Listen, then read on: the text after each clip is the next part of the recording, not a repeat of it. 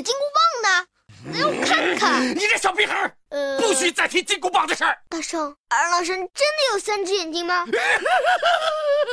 大圣，大圣，四大天王是兄弟吗？是姐妹。那那那那是男孩吗？女的。特大天王有塔吗？没有。那塔里有人吗？哎呀，没有。I wanna dance by water beneath the Mexican sky. Drink some margaritas by swinging blue lights. Listen to the mariachi play at midnight. Are you with me? Are you with me? 就《大圣归来》，我去看了，嗯，就是陪孩子看的吧？呃，我是带孩子去看，但说实话，我是私心，其实主要是我自己比较想看。我看完他口碑之后，你我是上周看的，但那个时候口碑属于这个刚刚开始发酵期，嗯嗯，就是初级阶段。对，我觉得我我是属于动作动作比较快的，而且就是说想到一定就要去去去看的那种人，我就去了。看看回来之后呢，我觉得还还好，还不错。因为之在这部之前，我觉得国产动画片儿那个《熊出没》《绝岭雄风》。挺让我刮目相看的，因为我原来对《熊出没》一点好感都没有，知道吧？我基本上不让孩子看的，他们一再要求，后来我们就去看了。看了以后，哎，我觉得，哎，还真拍出了一个新高度。你别说，因为它讲一个环保主题嘛，就我觉得还是挺好的。嗯。但那个那个片子呢，其实就是相对来说是比较低龄化的，因为它《熊出没》它本来就适合这些低龄的孩子，还是这样的。但是到《大圣归来》的时候，其实我我看好多地方啊，包括我们家孩子反应，我觉得其实不太适合低龄的小孩儿，挺可怕的。嗯。就你自己可以去看啊，就它特别是那人物设定，还有很多场景，他一定是受日本动漫影响非常大。包括我看了就就就那个，你可以看一下他那个剧照什么的。对，他受日本动漫的影响，非潜移默化影响太太深了，我觉得就整个风格上，但是它还是拍出了一些新东西。因为你想，他能把《西游记》的故事，《西游记》这故事拍了多少遍了呀？都拍烂了，他把《西游记》的故故事重新解构，重新去讲这个故事。哎，起码我觉得这个是有一定勇气在里边，尝试，它是一种新的尝试，对对吧？对。然后更别说什么那个一致较好的，就是说从技术水平上来说，还还是挺不错的，是过关的。团队吗？还是过关的？国内的，嗯，国内的。就是，但是我看也有人说呢，其实从这个制作水准上来说，就技术水准来说，其实跟那个雪岭雪岭雄风差不多，大家在一个水平面上，嗯。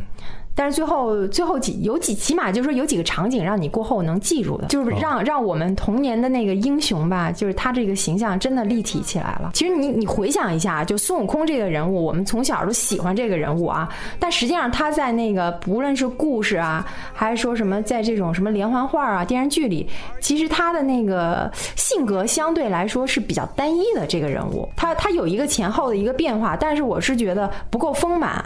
但是他在这部作品里，其实他是从以悟空为一个特别主要的一个角色去塑造他这个人物的整个的这个发展变化的过程，让他让这个人物变得丰满起来了。就他的那个英雄气概，他的那些正义感，他那种就是就是什么帮老携幼的这些，到底从哪儿从何而来？他去讲这个，去追究他的这个这这追根溯源。哎，我觉得还是挺有意思的。包括就是说，他们师徒之间的这种情感的纽带是怎么能够培养起来、怎么建立起来的？他讲这个，但是呢，到到那个时候，我对这个片子其实都是很正向的看法啊。但是我这两天看到很多官媒开始跟进这事儿了，嗯，就也是大家夸赞啊，肯定这是新新新时期的标杆啊。说实话，我心里有一点开始反感了。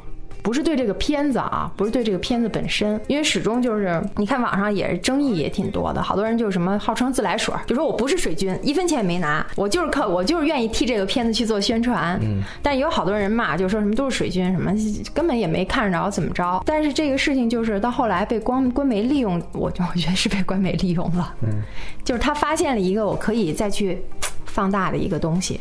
对吧？因为有很多人追捧这个片子嘛，这种片子，那好，这个时候我就抓住这个机会，我要把握舆论的主导权了。这个时候，我就开始反感，我就不喜欢这事儿了，你知道吗？他就讲什么，就就就开始挖掘什么什么技术团队吧，什么这个那个的，希望能看到他的续集啊。而且据说就是他也有投资进来，但是别被招安了。就这部影片之前可能都不是被官媒所不被官方所关注的。对他，因为他讲他整个影片好像八年吧，一非常漫长的一个创作过程，他磨出了这么一部片子。但现在说实话，这个可真不容易。官方然后，对资我认识的本。一个朋友，观众都开始关注他了，我很怕这片子被招安了。说实话，我讲半天，其实想点是想落到这儿的。说实话呢，这种担忧，我觉得很可能就成为现实了。马上下一部动画片就是《雷锋》啊，利用这个、呃利用这个团队再出一部《雷锋》吧，其实我一直觉得《封神榜》是挺有挖掘的。我也觉得是。对，你就说你单拍一个姜子牙，你就能拍得多精彩啊！就这个人物，咱们是什么？咱们是粗线条，你发现了没有？咱们是粗线条在走，要讲讲一大故事，整个线条下来，大家都明白，看完完事儿。你要是想单挖一个人，你这里边真的就得有创作了。就像刚才胡老师说的，编剧懒呐，我得丰满这个人嘛。就像您说的，四年磨一剑呐，咱们现在那《小时代》拍两年，拍四四部呢，你这差差哪去了？一样的票房。也就是说，如果真的你要细化一个人物的话，你这里边就得有创作，就得有创新，还得有尝试。对你要但是你要拍一个大梗概的这么一个大事件，你整个你再把《封神榜》再拍一遍，太简单了，所有粗线条呼呼哗随便一写，估计一晚上这剧本出来了，找点明星回来一配，完事儿了，一个月拍完了，等着票房吧。对你，你就说，比如说在这片子你提到细节啊，就是这有点剧透啊，就是说他被压五百年，实际上就说这个孙悟空身上其实有很多可挖掘的地方。你比如说他在原著小说里没有谈到任何他有感情纠葛吧？就他虽然是只猴子吧，但是他也是一只成精的猴子，《大是吧话西？游》里边倒是有哎，感情纠葛啊，，但是在这片子里，我真的感觉他像个男人，你知道吗？我第一次感觉他有了性别上的这种，啊就给人这种性别的以前就是分公母，现在改男女了对。对，他以前就是只猴子。我们看那么多那个片子，我就觉得他是只猴子画的。那么糙呀，我 虽虽然糙点吧，话糙理不糙。对啊 但真是那意思。但这里头你就觉得他是个像个顶天立地的男人了，就他是有。有担当了啊哎，！有担当，有成长，这个人他是个人物，对我觉得他是个人人物他是个人了啊哎，这是他挺成功的就跟你看《。狮子王》的感觉似的，是不是？哎，对对，对他是个哎 king 真是你又把他给提给拔高了。嗯，就是你你看那个迪士尼的那些动画，真是他拍个动物，能给拍出人性来，让他浑身散发人性的光辉。这个就不容易。对，就我们那个这些人物吧，特脸谱化，就像你说的，要么大奸，要么大恶，呃，那个要么就是大好人，是吧？没没什么那个可挖掘的东西，因为他没有把这个人。人丰满，他没有必要把这个人丰满，哎对对对他丰满了，你这个剧情没法写了。我拍的是一个梗概，但是你要单独拍一个人，就相当于拍一个什么人物传记一样，你这个人方方面面你都得拍进去。那他的人格塑造、他的形象塑造、他的内心独白，包括他的一些什么什么感情经历，什么都得加呀。看这个片子的成功，起码能证明国内仍摸索出一条能拍出这样的东西的这么一条路，尽管他花了八年时间。而且我觉得还有一个好处，就是听了今天胡老师说的这个事儿，我我觉得至少还有人愿意去做这件事情。对还有人愿意肯花四年磨一剑，而不是像现在这些所有烂片儿充斥整个中国影坛，大家都去走这种流水化，都去走这种快餐化的电影。至少还有人静下心来要编一部作品。而且我看了一下，就是导演他的那个访谈嘛，就是他是七五年生人。呃，我们都属于七零后啊。然后另外的话，他是有渊源在哪儿呢？你们记得有就是有一部《西游记》，就那个白龙马柏林儿集，记得那个吧？嗯，他是内部的导演，就他这个人对《西游记》一定是有情节在里边，而且他也是有情怀的导演。我觉得就是说他他真是叫什么？这个宝剑锋从磨砺出啊，他经经过这么一个漫长的过程，但是还是我那个担心还在，就是我很怕他那个 最后又被同化他了，的情怀又被同化了。啊！对，因为我。我看了他的访谈，我同期还看了郭敬明的访谈。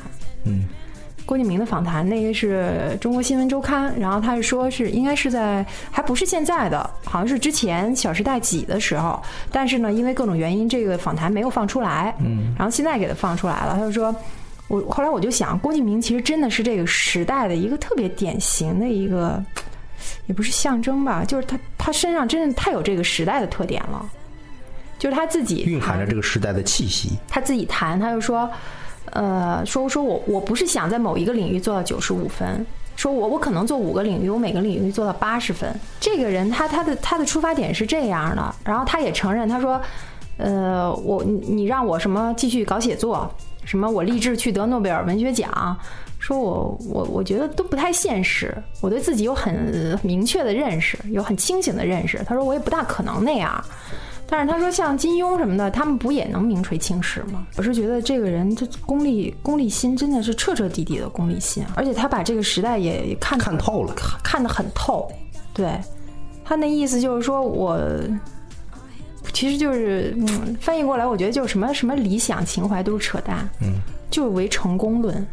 就是包括那个，就这访谈当中对他本人的描述，他就说他是每次接受采访都特别的严谨，就个子那么小，但是你看前呼后拥的，绝对是所有人当中的主角，而且就是决断力很强，就我说怎么样就要怎么样的，而且回答问题就是滴水不漏。虽然可能同样的话说很多遍，但都不带烦的，但一直就是这样，认认真真的接受你的采访，就是。这个什么人成功都一定不是随随便便成功的，他一定是有成功的那个特质在里头的。但我是觉得他的这些特质真的跟这个时代非常合拍，相符。对，而且就是，而且他他真的把他所有的价值观都拍到《小时代》里去了。但是恰巧这这这种这种价值观还跟那么多人能吻合，真的我要哭了。我是觉得他合了太多人的心意了。对，就在就在他们看这部之前，他们已经都那样了。对，他们只是看了以后觉得很爽。嗯，他们只是觉得相当于把自己的内心搬到了荧幕上，把自己的意淫的那种程度也搬到了荧幕上。对，那画面都搬到了荧幕上，大家一看，哎呀，舒坦呐，就是这就样。像你说，你说他拍这种作品，一定没人管制他，对吧？他柯震东都上了吗？这不都很安全，就是他哪条他也不触犯。对，但是这样的东西，你你你就是觉得比较难受的，就是。搞得我都想去看一眼，到底是演的是什么东西《小时代》啊。啊？我这儿有，我这儿有前几部的，好像你看呗，你看吧，我们都鼓励你看一看看。一下，然后我看过第一部，我看过书，我看过第一部，第二部，它一共三部，好像是四部，三部，三本书。哦那怎么拍了四集啊？你听胡老师讲，都看透了，那 啊，这一年之内不是给你直接，他是两趁热打铁啊人是两集两集拍，哦，拍第一集就上映第一集的时候，第二集已经出来了，哦然后上映第三集的时候，第四集已经完事儿了。哦哦哦，就两部一起拍的。对呀、那完事儿所以才出的柯震东的事情，所以他才要剪呀。看了一下最后这部的那个预告片儿，哎，我看一半我没看下去，我觉得怎么那么作呢？它里边装呢？它里边你知道吗？就是那个已经不适合咱们这儿的。就黄晓明的那个，就前段时间那个叫什么何以笙箫《默、啊？何以笙箫默》啊，嗯就就差不多类型吧，就差不多那种类型，各种装逼，各种撕，然后还各种假不。就是潇洒吹不响吗？那个 那个我看着就特膈应，何以笙箫默，看你想之前啊。然后就是它里边就是就各种，比如说各个有类似于台湾偶像剧，就都是富家的人，都豪门，都都是豪门然后都是关键是豪门之间还有各种恩怨。医生，对啊好，像就是说最后一部就是他们就之间彻底的那个就彻彻底撕撕开了嘛，就是本来是咱们一起的四个舍友啊、闺蜜啊，嗯嗯，天天的你说时代姐妹花嘛对你拍成就相当于你把《致青春》里面那四个闺蜜最后拍成了全部都是豪门，然后互相撕逼是一样的。然后说都死了是吧？是最最后都第三部是都死了，给死光了。死了是吗？嗯，死光光了，不是这出车祸，就是那个死了，家破人亡，妻离子散，全部都是这样。那这个这个结果，广大这个 折你想一想，都能接受小四，你想想小四写的书里头，不都最后你不死几个，那是他风格吗？您那梦里花落知多少？这我大学时候看过。您那什么火柴什么的，不都死了吗？哎，但不是说他那作品都是剽窃吗？都抄吗？人人人叫借鉴，那 所以我就觉得这个人走到今天能这么成功，真的这时代太扭曲了。汤臣一品上海买的房子，就就完靠靠抄袭，你看有人把这翻出来了，但是很快就被压下去了，对吧？靠抄袭，然后现在也不搞文学创作了，人进军那个影视界了，然后而且是这么一个身材的人哈，身残志坚，嗨，然后你小心点，过了过两天那个我跟你讲粉丝过来过来过来敲咱们。这，我这段可以删掉，但但但是我一直觉得就是说，身体有缺陷的人吧，他可能意志力方面就 坚坚强比较超常，对。坚强，嗯嗯嗯，正常正常，一一米四吧但但是那么多人现在哈着他，这对，真人家范冰冰不都公主抱？妖妖孽呀，真是就就透露出了这个时代的这个 就是说，现在这个很多这个，咱不能说是九零后啊，就是现在相当一部分人啊，年轻人的的思想，他们的这个思维观念，还有这个嗯嗯这个时代或者是这个社会这种风气，就跟他的身高一样畸形。嗯，真的是畸形。形态哈，跟我们可能的意识形态它发展的它不一样。我觉得他那感觉就是说，那个其他都是扯淡，反正我成功了，对啊，我就能住，这就是他的哲学。我住我就住十二万一平米的房子，你住得起吗？我就开好几百万的跑车，你开得起吗？你甭管我怎么挣来的这钱，你甭管我用什么让人唾弃的东西去换来这些物质财富、物质积累，但是我就坐在这儿很，表你就象的东西，你就得跪拜，这就是他的。所谓的金玉其外。那啥其中是吧？他他没觉得自己我 我不是说他本人啊，我他没觉得他他代表他的这个某这个时代的某这种模式啊，他没觉得这种模式是败絮其中啊，他就觉得这种模式就是现在符合现在潮流啊。对这就是他，他自己秀自己的房子，自己秀自己的车，自己包括把自己的内心都秀在了荧幕上，这多正常啊！他就是在拍他自己呀、他而且他当初写那个《梦里花落知多少》的时候，里边那个我就是他自己。而且特别受不了，他里边那些男的都染着黄毛，怎么染着金毛，然后戴着美瞳，蓝眼睛，然后那个脸都特白。嗯，就是走那种，他是走你那种，看的时候你要挺住啊！对，你他妈就我又不想看和。和这个相比，我宁愿去看那只猴子，真的。